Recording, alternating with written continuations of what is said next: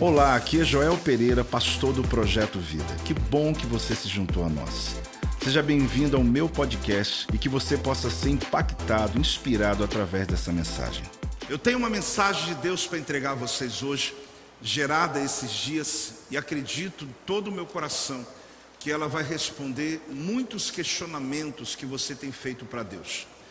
Essa mensagem, querido, ela repousou na minha vida de um jeito que eu falei, Deus, obrigado por me deixar encontrar essa verdade nas tuas escrituras e ver nela, não só para a minha vida, mas para o meu rebanho, para a igreja que pastoreio, uma palavra que possa realmente nos abençoar. O tema que eu vou falar hoje é sobre pegadas no Egito. Vamos falar juntos? Pegadas no Egito. Só mais uma vez. Esse tema, queridos, inclusive me refiro àqueles que estão online também. Eu encontro esse tema a partir do profeta Jeremias, em um momento que ele consegue um, apenas um versículo. Ele descortina para mim, e vai fazer isso para você, acredite, o entendimento de algo que aconteceu no passado que se repete no presente. E por isso a gente consegue encontrar algumas chaves que lá no passado ele descobriu para poder desatar as pessoas e que elas servem para poder também desatar a sua vida hoje. Pegadas no Egito. Jeremias capítulo 2, versículo 18 diz assim: Agora, pois, que lucro terás indo ao Egito para beberdes as águas do Nilo, ou indo à Síria para beberdes as águas do Eufrates? O profeta faz uma pergunta, e eu vou repetir a primeira pergunta só, em relação ao Nilo, em relação ao Egito, em algumas versões bíblicas. Agora, pois, que lucro terás indo ao Egito para beberdes as águas no Nilo? Olhe bem, o que vocês acham que vão ganhar com a ida ao Egito? Agora, pois, que te adiantará ir para o Egito beber as águas do Nilo. E agora, o que tu tens para fazer no caminho do Egito? Para beberes as águas de Sior, que é o nome original para negridão, rio negro, que é o rio Nilo. Então o que significa? Ele está dizendo: se for ao Egito, o que haverá ali para você? Beber água no, do Nilo? Agora, pois, que te importa o caminho do Egito para beberes as águas do Nilo? E por último, que lucro você teve com os tratados com o Egito. Eu insisto em ler a pergunta em várias versões, porque na verdade a pergunta que Jeremias faz é uma pergunta que estaria dando ao povo de Israel uma oportunidade de arrependimento. Talvez você não entendeu ainda, e não há problema, porque muitos não entenderam até agora, não é só você não, fique bem tranquilo. Mas eu quero te mostrar é que quando você entender essa pergunta, você vai perceber que ela é atual que o profeta Jeremias, ele está perguntando a uma nação algo que Deus está perguntando para hoje, para você, para mim, aonde eu preciso honestamente dar a ele uma resposta. É interessante que quando eu fui ao Cairo, você chega logo ali no aeroporto, as pessoas começam a te oferecer uma série de lugares para fazer turismo. É comum em qualquer país. Mas em especial no Egito, que é um mundo milenar, ambiente muito pobre, mas com muita riqueza de arqueologia, de conhecimentos. É claro que eu fui nas pirâmides, é claro que eu terminei minha rota lá no Monte Sinai, que é no Egito, mas existe um lugar que fica o tempo todo dizendo: você tem que ir lá, você tem que ir lá, que é o jantar no navio no rio Nilo. Até porque o rio Nilo para eles ainda continua sendo a joia deles, a joia do Nilo, continua sendo um lugar emblemático para eles. É interessante porque se hoje ainda, depois de tanto tempo, ainda é um lugar tão, uma referência tão importante para o Egito, imagine então no tempo dos profetas. Então o que, é que acontece? O profeta, no caso, ele utiliza dessa metáfora, né, dessa história, desse entendimento, para falar sobre o Nilo e Eufrates. O rio Nilo é o rio principal do Egito, que fica na África. O rio Eufrates, querido, é o rio principal da Síria. Esses dois países, eles subjugaram Israel exilado. O primeiro deles, que é o Egito, Israel ficou 400 anos, um pouco mais até, exilado, escravo, sofrendo e ali foram humilhados. A Síria, eles conquistaram um dos reinos de Israel, conhecido como Norte, mas infelizmente eles nem ficaram exilados, o reino se extinguiu, simplesmente não voltaram para casa mais, acabou-se. Então agora você percebe o seguinte: por que, que esse texto, por que aqui existe uma importância? A questão aqui é que a nação de Israel, que tinha ficado escravizado no Egito, que havia sido invadido pela Síria, agora só sobrou um povo chamado Judá, conhecido como Reino do Sul. Quem está comigo até aqui, diga amém.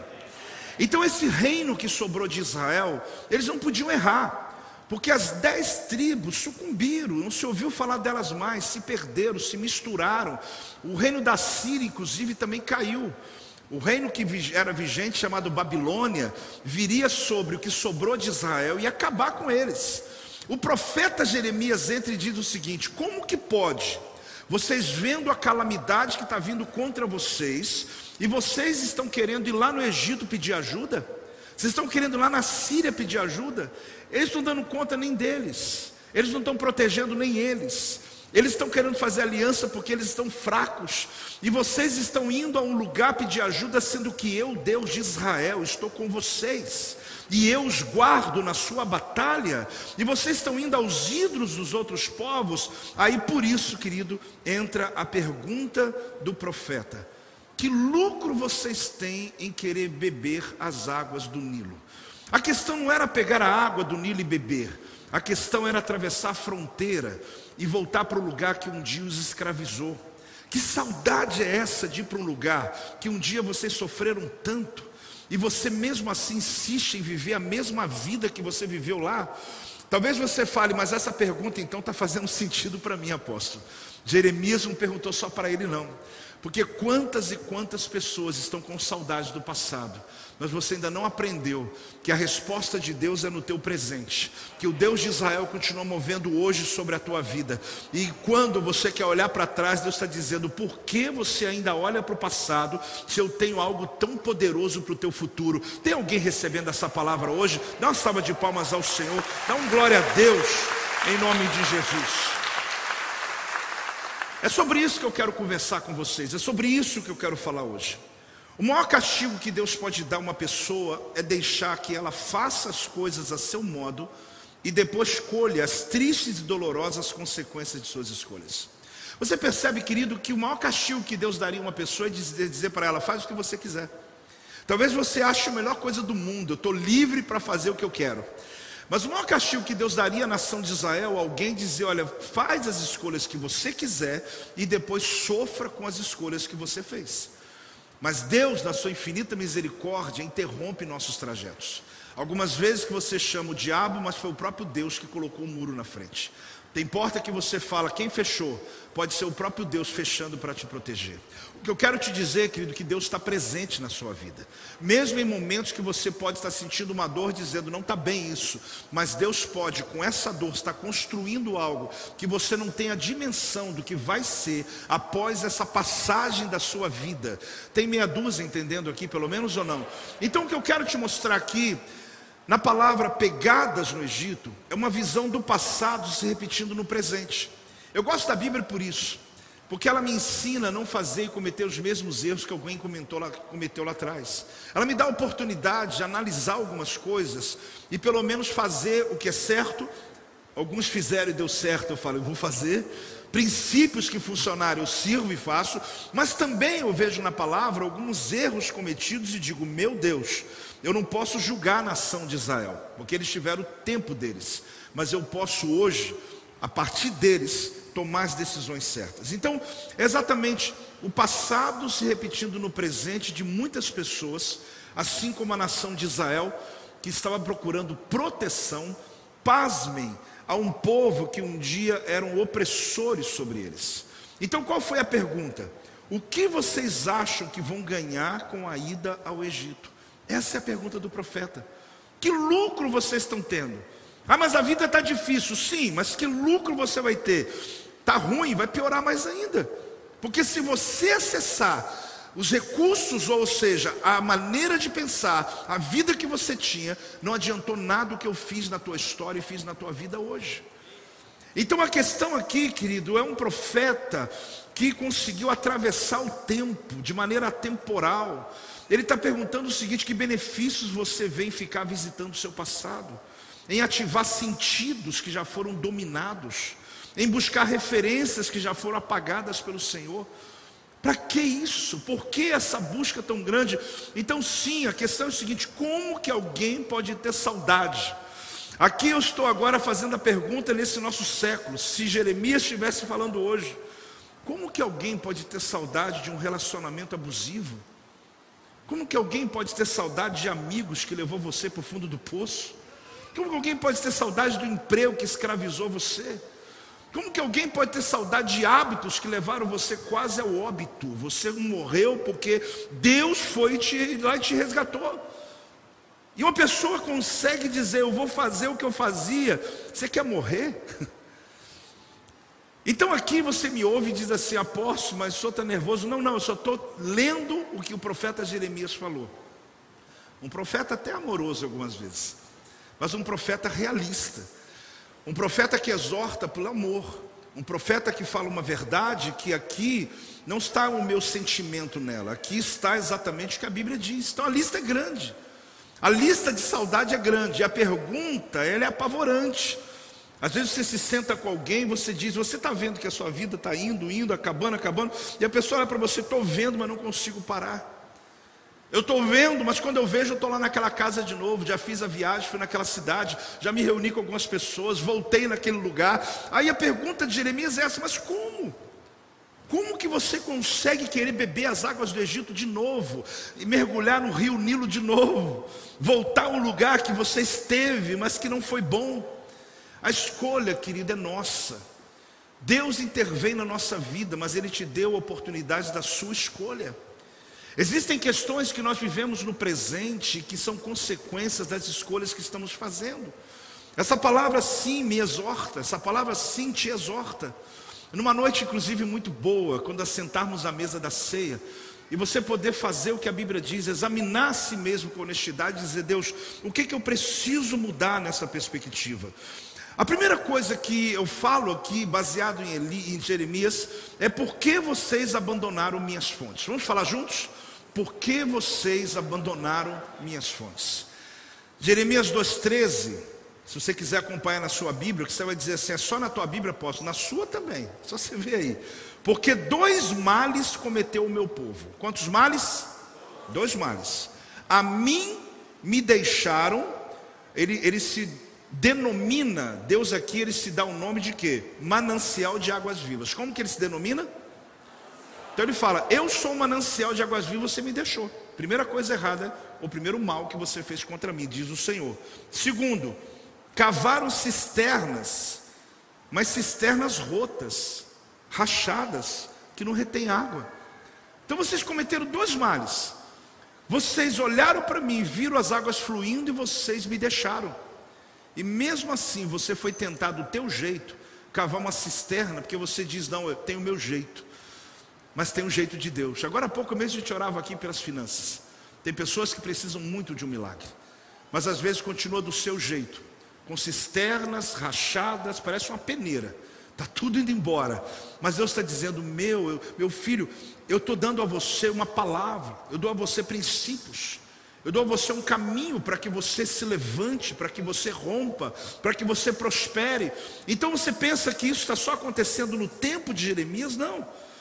Deus falou assim com eles: procure no Oriente, procure no Ocidente, e vê se você vai encontrar. Você não vai encontrar nenhuma nação que tenha trocado de deuses. Ele falou: procure entre os povos da terra. Eles não trocaram de Deus, mas Israel esqueceu-se do verdadeiro Deus e foi buscar os falsos deuses. Então Jeremias ele está pontualmente mostrando o caminho, dizendo: olha, vocês querem mudar isso. Vocês querem reverter essa sua realidade atual? Então preste atenção.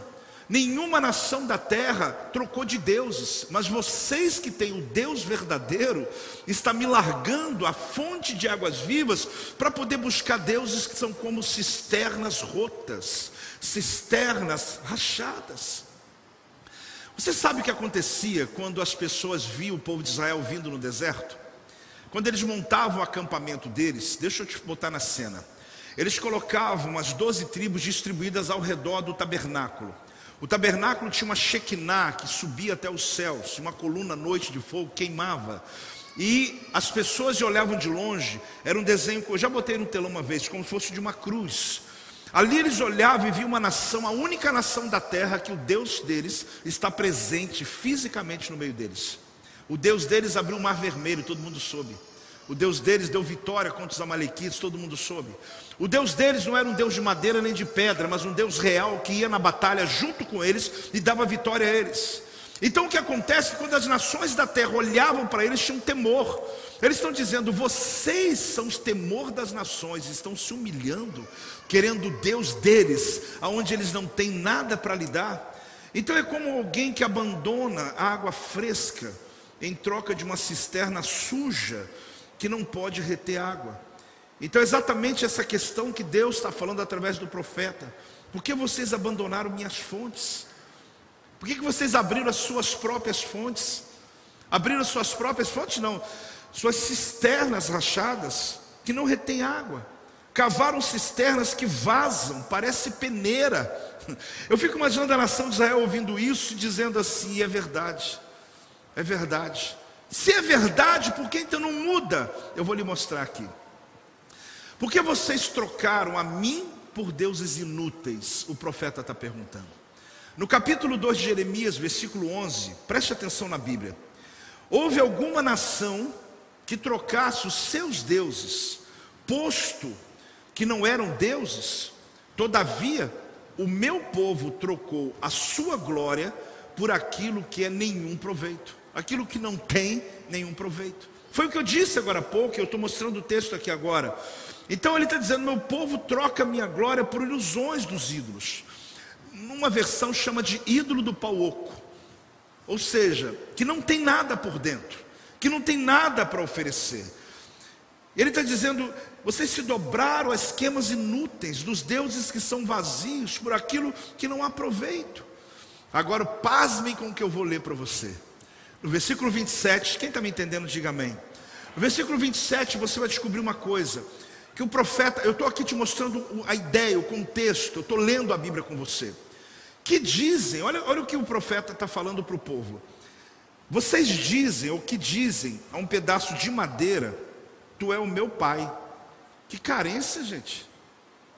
O indivíduo olha para um pedaço de madeira e fala, meu pai. Aí ele olha para a pedra e chama de mãe, tu me gerou. Deus olha para esse povo e diz assim: o que está acontecendo com vocês? Eu sou o teu pai, eu sou o teu sustento, eu guardo a tua vida. E vocês pegam um pedaço de pau e chama de pai, pegam um pedaço de pedra e chama de mãe. Aí eu te pergunto, que carência é essa? E você diz, apóstolo, então a coisa é muito séria, porque desde aquele tempo já existiu o que existe hoje. Olha o nível que eles chegaram. Diz a madeira cortada: Você é meu pai. E fala para a pedra: Você me deu a vida. Imagina teu filho. Alguém fez um bolo de cenoura para ele já fala: Meu pai. Alguém deu uma carona para ele: Minha mãe. Que carência é essa? Você cuidou do teu filho uma vida inteira. Alguém foi lá e fez um, sabe, um pequeno favor, uma coisa ínfima. Ai, meu Deus do céu, você é meu pai. Como que você olharia para o teu filho? Você dizer, meu filho, ok, seja grato, pode ser, mas olha o que eu fiz por você a vida inteira, e você, por um instante de cuidado, você está chamando alguém de pai? Por um instante de cuidado, está dizendo aquela ali que me gerou? Só que o pior, Deus falou: os deuses de pau não fizeram nunca nada, os deuses de madeira e os deuses de pedra nunca fizeram absolutamente nada. E eles olhavam e diziam: Essa madeira aqui é o meu pai, essa pedra aqui, esse ídolo feito nessa pedra é a minha mãe. Aí você pensa assim, apóstolo, mas como Deus nos vê hoje? A grande questão é que Jeremias usa um termo que hoje seria traduzido assim: fique com o cabelo de pé, ou cabelo em pé. Jeremias capítulo 2, versículo 12, ele reúne o céu, ele reúne os anjos. Não é exagero, não. Espantai-vos disto, ó céus, horrorizai-vos, ficai estupefatos, diz o Senhor. Essas palavras meio difíceis significam o quê? Olha, fiquem atônitos, temerosos, desolados, espantados. Jeremias fala assim: Eu estou reunindo os anjos do céu, estou reunindo o céu, eu estou mandando eles olharem para você, e eles estão espantados com o que vocês estão fazendo com Deus.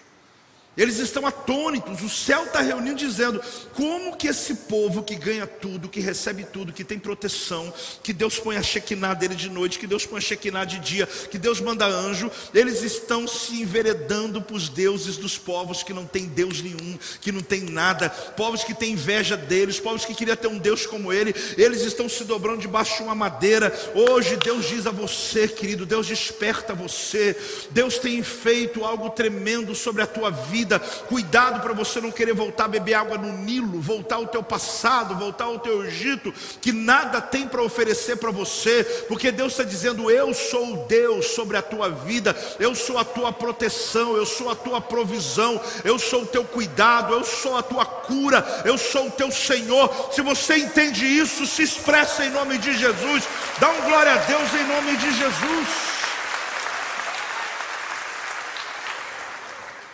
A saudade era tão grande que havia duas cidades que Jeremias cita aqui no versículo 16, que ele fala até os filhos de Mênfis e de Táfnis te pastaram o alto da cabeça. Como pode vocês querer abandonar Jerusalém para morar em duas cidades egípcias? Inclusive, cidade que eles pastaram a sua cabeça. Sabe o que é você arar uma terra, cortar? Os donos, aliás, os moradores dessas duas cidades, eles cortaram, não só raparam a cabeça dos judeus, mas eles cortaram o couro, eles sangraram a cabeça, eles humilharam, eles causaram dores profundas. E ele está dizendo: vocês estão deixando Jerusalém para voltar nessa cidade? Vocês vão voltar para esse lugar? Aí você diz, apóstolo, por que tanta, tantas perguntas?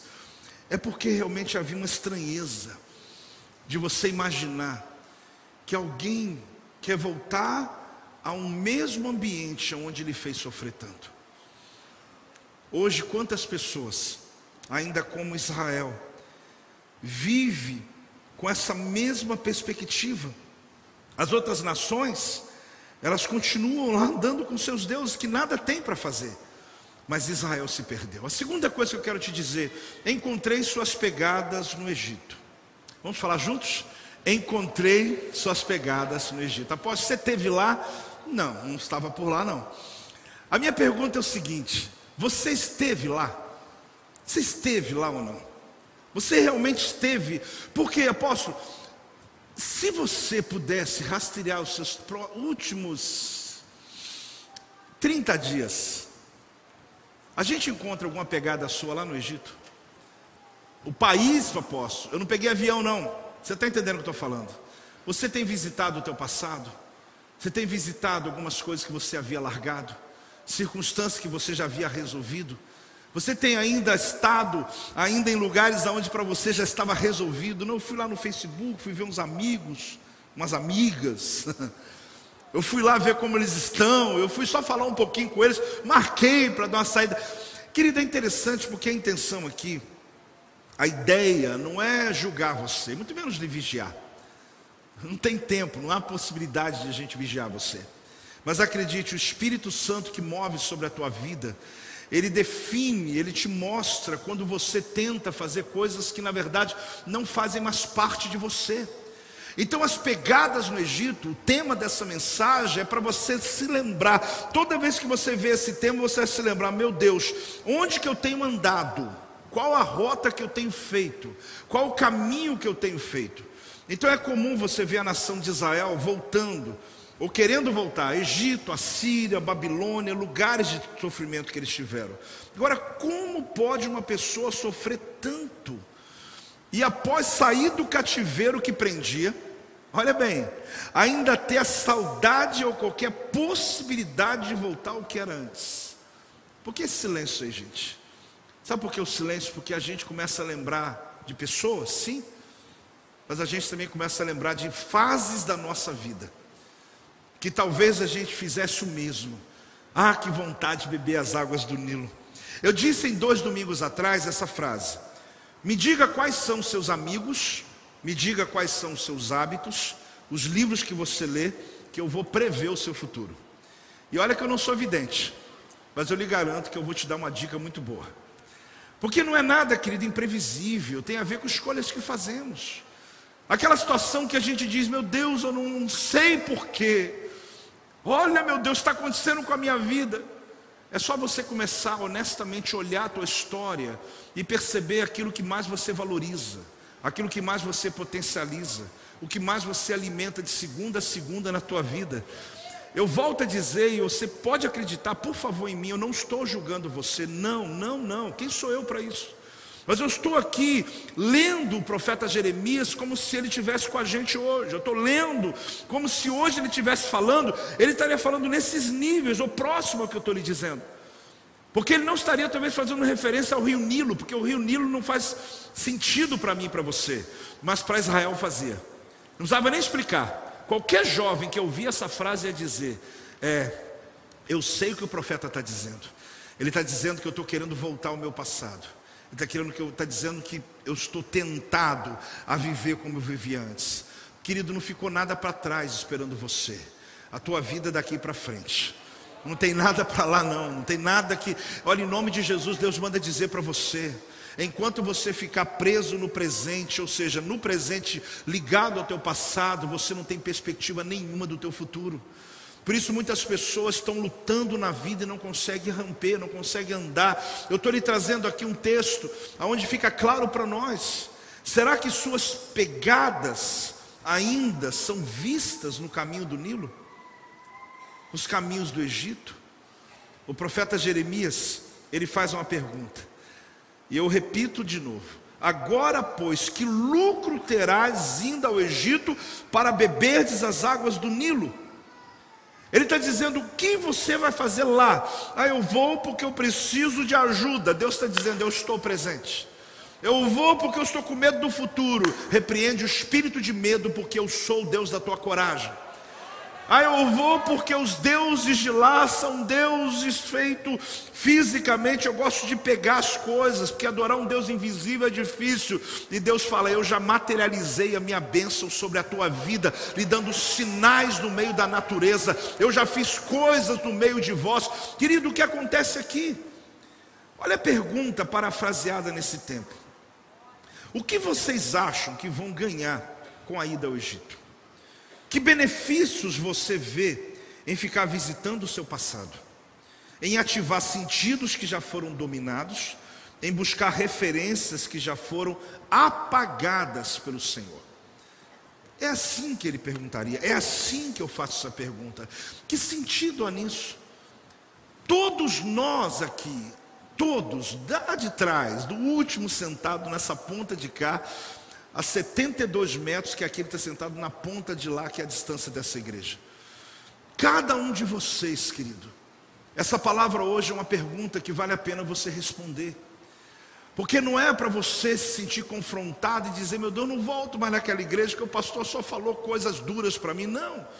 É para você perceber que a tua vida pode ser melhor, seu casamento pode ser melhor, a tua família pode ser mais feliz quando você toma decisões corretas no seu tempo. Aqui você está vendo um povo que decidiu acessar o passado para resolver problemas do presente. Mas Deus está dizendo: você não precisa ir lá, eu estou agora, eu sou o Deus do agora na tua vida, eu me movo segundo a tua vida, a tua necessidade, eu movo sobre a tua vida. Então eles eram escravos em terra livre, vamos repetir? Escravos em terra livre. Sabe o que é ser escravo em terra livre?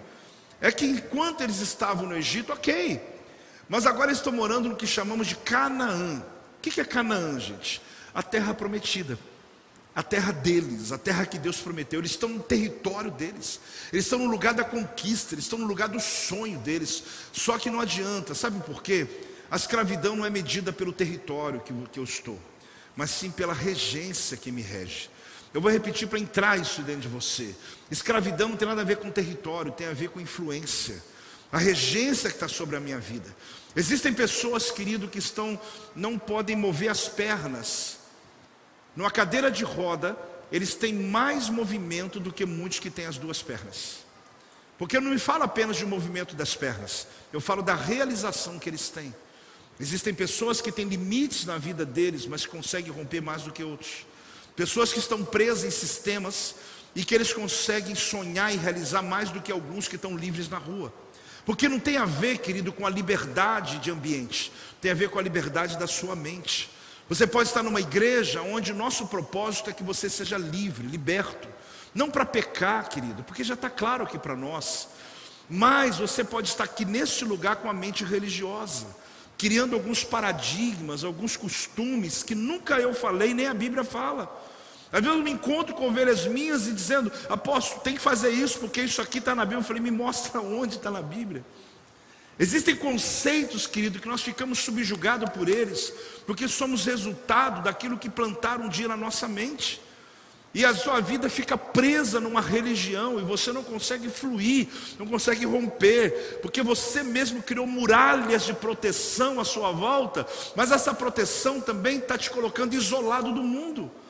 Deus tem para você o melhor nessa terra, querido. Deus coloca você como cabeça, assim como José, na casa dele tinha a melhor capa. Na casa do senhor dele era o chefe dos servos, dentro da prisão, chefe da cadeia, e lá no palácio ele era o governador de todo o Egito. Por quê? Porque não tem a ver com o que você tem, mas tem a ver com o que você é. A bênção de Deus está sobre você. E quando você decide andar com Deus, Deus vai abrir portas que você nunca imaginou que seriam abertas à sua frente. Porém, às vezes a nossa religiosidade prende.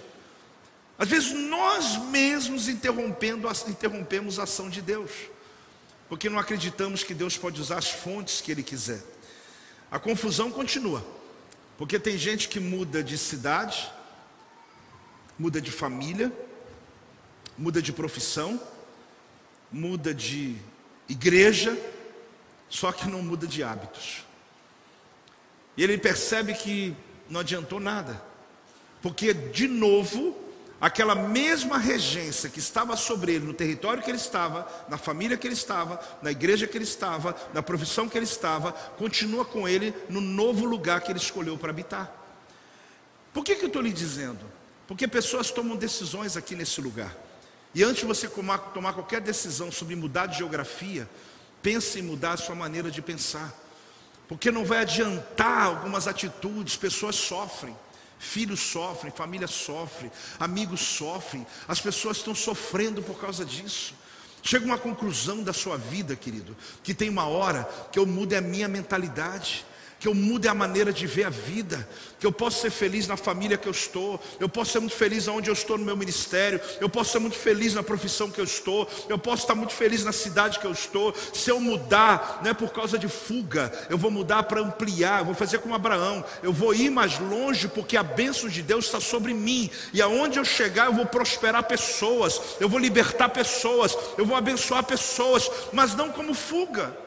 Não como Jacó que fugiu da casa dos pais, que cometeu um delito. Deus te levantou, querido, para mudar e interromper fracassos na vida das pessoas. Deus lhe deu autoridade. Olha uma coisa. Sabe o que, que eles diziam? Talvez aqui até te console um pouco, mas não o suficiente para você se, se dizer: olha, eu vou agora, eu sei porque eu tenho meus problemas.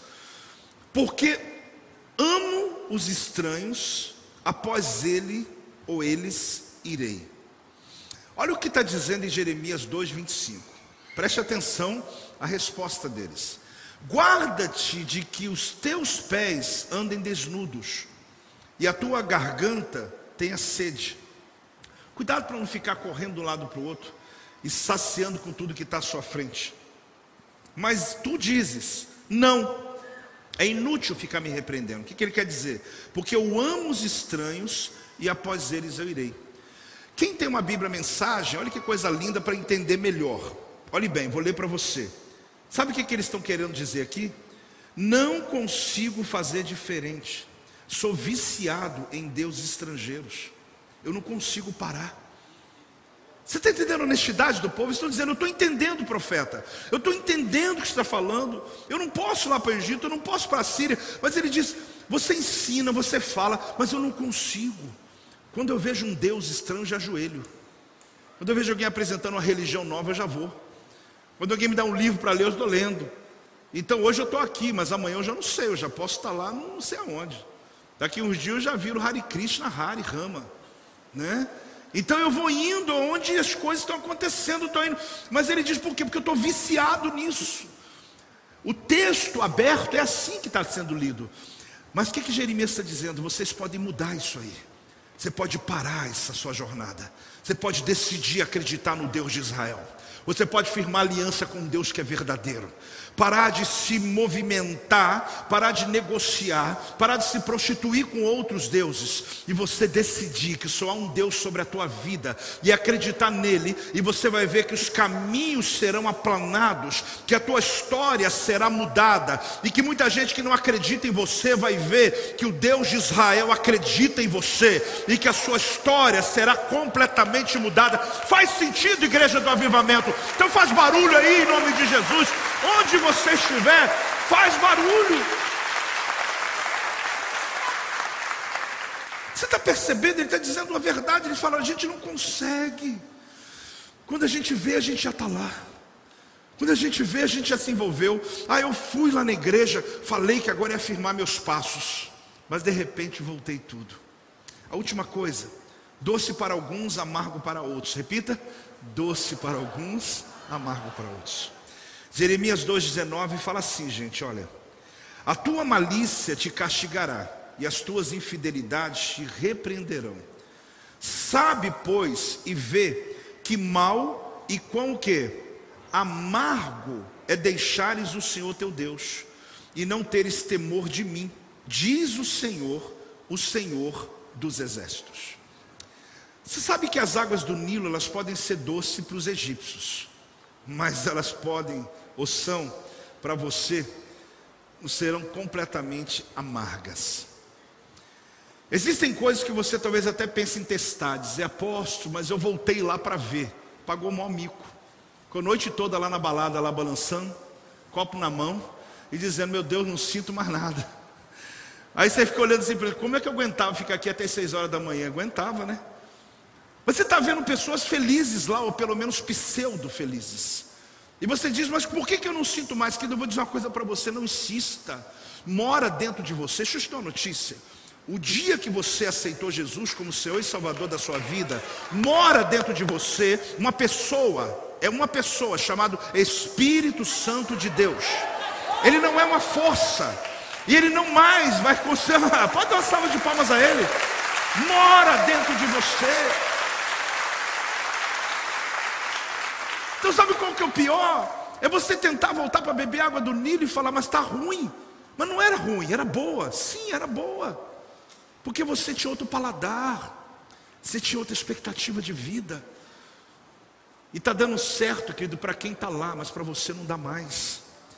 Você consegue entender ou não? Você até tenta, mas você não encontra mais a felicidade, você não encontra mais o prazer. Aliás, para quê? Por isso que o profeta está perguntando um monte de vezes: para que que você vai tentar chegar lá? Deixa eu ler um texto para você de um pastor escocês. Da, pensa assim, daquela linha tradicional do século XVI.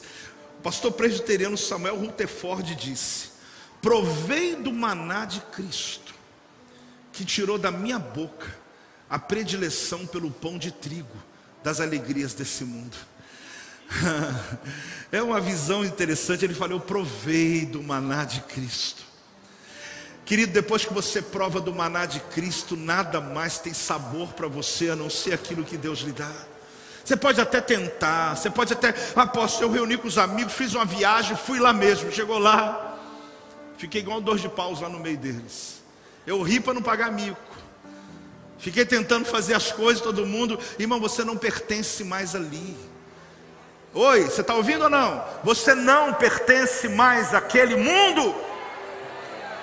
Não é questão de eu sou crente agora do projeto vida, você não está entendendo. Não é ser com religião, é porque habita em você o Espírito de Deus que move dentro de você, que Ele nesses ambientes não tem prazer mais. Não tem prazer mais, não adianta. Não é questão de proibir você lá no projeto vida me proibiu de ir na balada, eu não te proibi de nada. Você é que não vai querer mais. Ah, lá me proibiram de, de andar numa vida ilícita. Querido, é você que vai chegar e vai dizer: Isso não me pertence, eu não tenho paz, eu não tenho prazer, eu não consigo viver, eu preciso viver, eu prefiro viver com menos dinheiro do que viver errando, eu prefiro viver na presença de Deus, muitas vezes até abrindo mão de algumas coisas, porque o meu prazer está nele, meu prazer está em Cristo, meu prazer está na presença, meu prazer está, está com Ele. Amado, você pode até insistir ah, querido, diante daqueles cachos de uva que os, aqueles que foram na terra prometida buscaram, nós vamos entrar nos vinhedos do Senhor para a eternidade. Ah, diante do maná, você sabe que Deus nos dá o pão do céu. Ah, Charles Spurgeon, outro pregador também, só que do século XVIII, ele diz assim: ó verdadeiro cristão, chamado pela graça, lavado no precioso sangue de Jesus.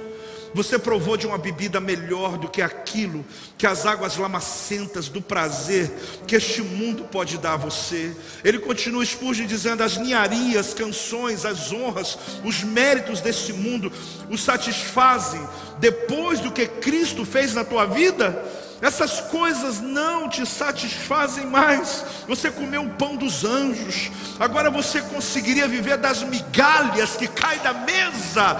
Se você está comendo do pão dos anjos, se você está comendo do melhor da terra, se você hoje não tem acusação sobre a tua vida, se o jugo já foi tirado dos teus ombros, a tua vida está debaixo do governo de Deus, demônios não entram na tua porta, eles podem bater, mas não entram, porque o Senhor colocou o sangue do cordeiro lá, e você quer comer das migalhas que o mundo está dando, Deus está dizendo: Eu te dei o melhor dessa terra, igreja do avivamento. Se faz sentido para você se se ponha de pé. Se essa noite você está dizendo, Deus, eu preciso, eu preciso. Como pode uma mesma coisa ter dois sabores diferentes?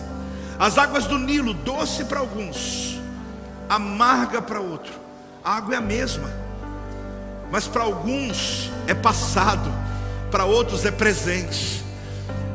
Alguns estão se deliciando ainda no Egito, não estou criticando, o tempo deles vai chegar. Deus vai te usar para alcançar aqueles que estão perdidos. Mas você, querido, Deus tem uma obra a fazer na tua vida, na história. Ah, Deus do céu. Eu queria que você respondesse a pergunta do profeta. Agora, pois, que lucro terás indo ao Egito para beberdes as águas do Nilo? Você tem a resposta? Tem sim. Lucro nenhum, porque a minha esperança está em Deus, está no Senhor. Essa palavra, ela nos faz lembrar que quando Jesus esteve com a mulher samaritana em João capítulo 4, ele diz para ela a respeito das águas, e a Bíblia diz assim: replicou-lhe Jesus: se reconheceras o dom de Deus em quem é, o que te pede, quem é o que te pede, dá-me de beber, tu lhe pedirias, e ele te daria água da vida, ou água viva. Respondeu-lhe ela: Senhor, tu não tens com que atirar, e o poço é fundo. Onde, pois, tens a água viva? És tu, porventura, maior do que Jacó, o nosso pai, que nos deu o poço, do qual ele mesmo bebeu, e bem assim seus filhos e seu gado? Preste atenção, igreja, afirmou-lhe Jesus. Quem beber desta água tornará a ter sede. Mas aquele, porém, que beber da água que eu lhe der, nunca mais terá sede. Pelo contrário, a água que eu lhe der será nele uma fonte a jorrar para a vida eterna, diz o Senhor. Dá um glória a Deus aí, igreja do avivamento. Dá um aleluia. Ah, meu Deus, meu Deus, meu Deus, meu Deus, Graças a Deus! Graças a Deus! Graças a Deus! Eu não preciso das águas do Nilo, porque o Senhor plantou uma fonte dentro de mim. Coloque a mão aqui, querido. Pode colocar no teu coração. Fale comigo, Senhor Jesus. Tu és a minha fonte. Tu és a minha resposta. Tu és tudo o que eu preciso. Tu és o meu único Senhor. Eu reconheço que a tua morte na cruz foi por minha causa. E por isso hoje eu renovo a minha aliança. Eu o recebo como Senhor e Salvador da minha vida.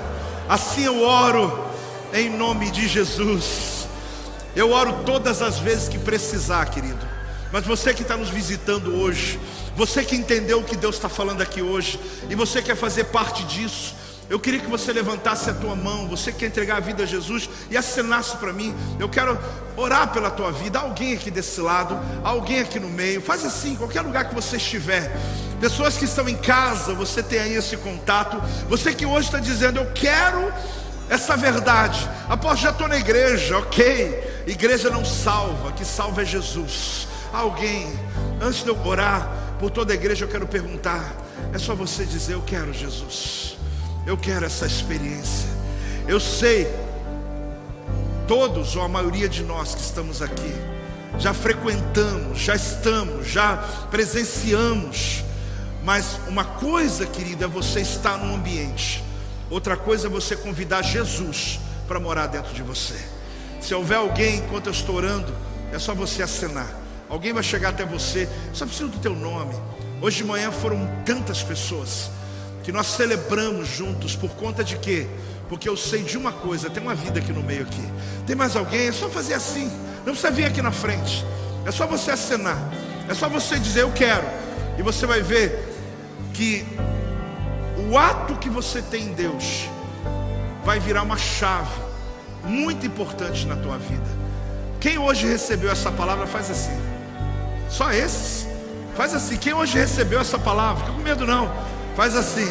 Ah, querido. Glória a Deus por isso. Pode abaixar a mão. Agora tem alguém que enquanto ouvia, você percebeu que você tem que mudar de vida. E aqui está o teu lugar de mudar de vida. Jesus Cristo. Se tiver alguém, acene assim. Que eu quero só o teu nome. Quero o teu telefone, claro. Porque nós queremos ajudar você. Queremos caminhar você, encaminhar você nessa obra maravilhosa chamado Evangelho de Cristo Jesus. Aleluia. Graças a Deus. Graças a Deus. O que essa palavra ela vai provocar na tua vida hoje, gente? Voltar em casa, posso, vou dar uma limpeza na minha vida. Eu vou dar uma limpeza no meu armário. Eu vou dar uma limpeza em algumas coisas que eu trouxe lá da minha família. Decisões físicas são importantes. Mas se não mudar aqui, querido, não vai adiantar nada na tua história. Por isso, essa é uma noite de arrependimento, é uma noite de entrega, é uma noite que você precisa dizer: Deus, se há algo dentro de mim, se há algo na minha vida que está me atrapalhando a romper, que hoje eu seja liberto em nome de Jesus. Quem pode dizer amém? Essa é a minha oração. Que Deus te traga entendimento e traga discernimento sobre a tua vida. Este é o meu podcast. Você pode acompanhar meus conteúdos diários no Telegram e as mensagens completas no meu canal do YouTube. Não se esqueça de me seguir no Instagram. Compartilhe essa mensagem com outras pessoas e lembre-se: quem se adianta, governa.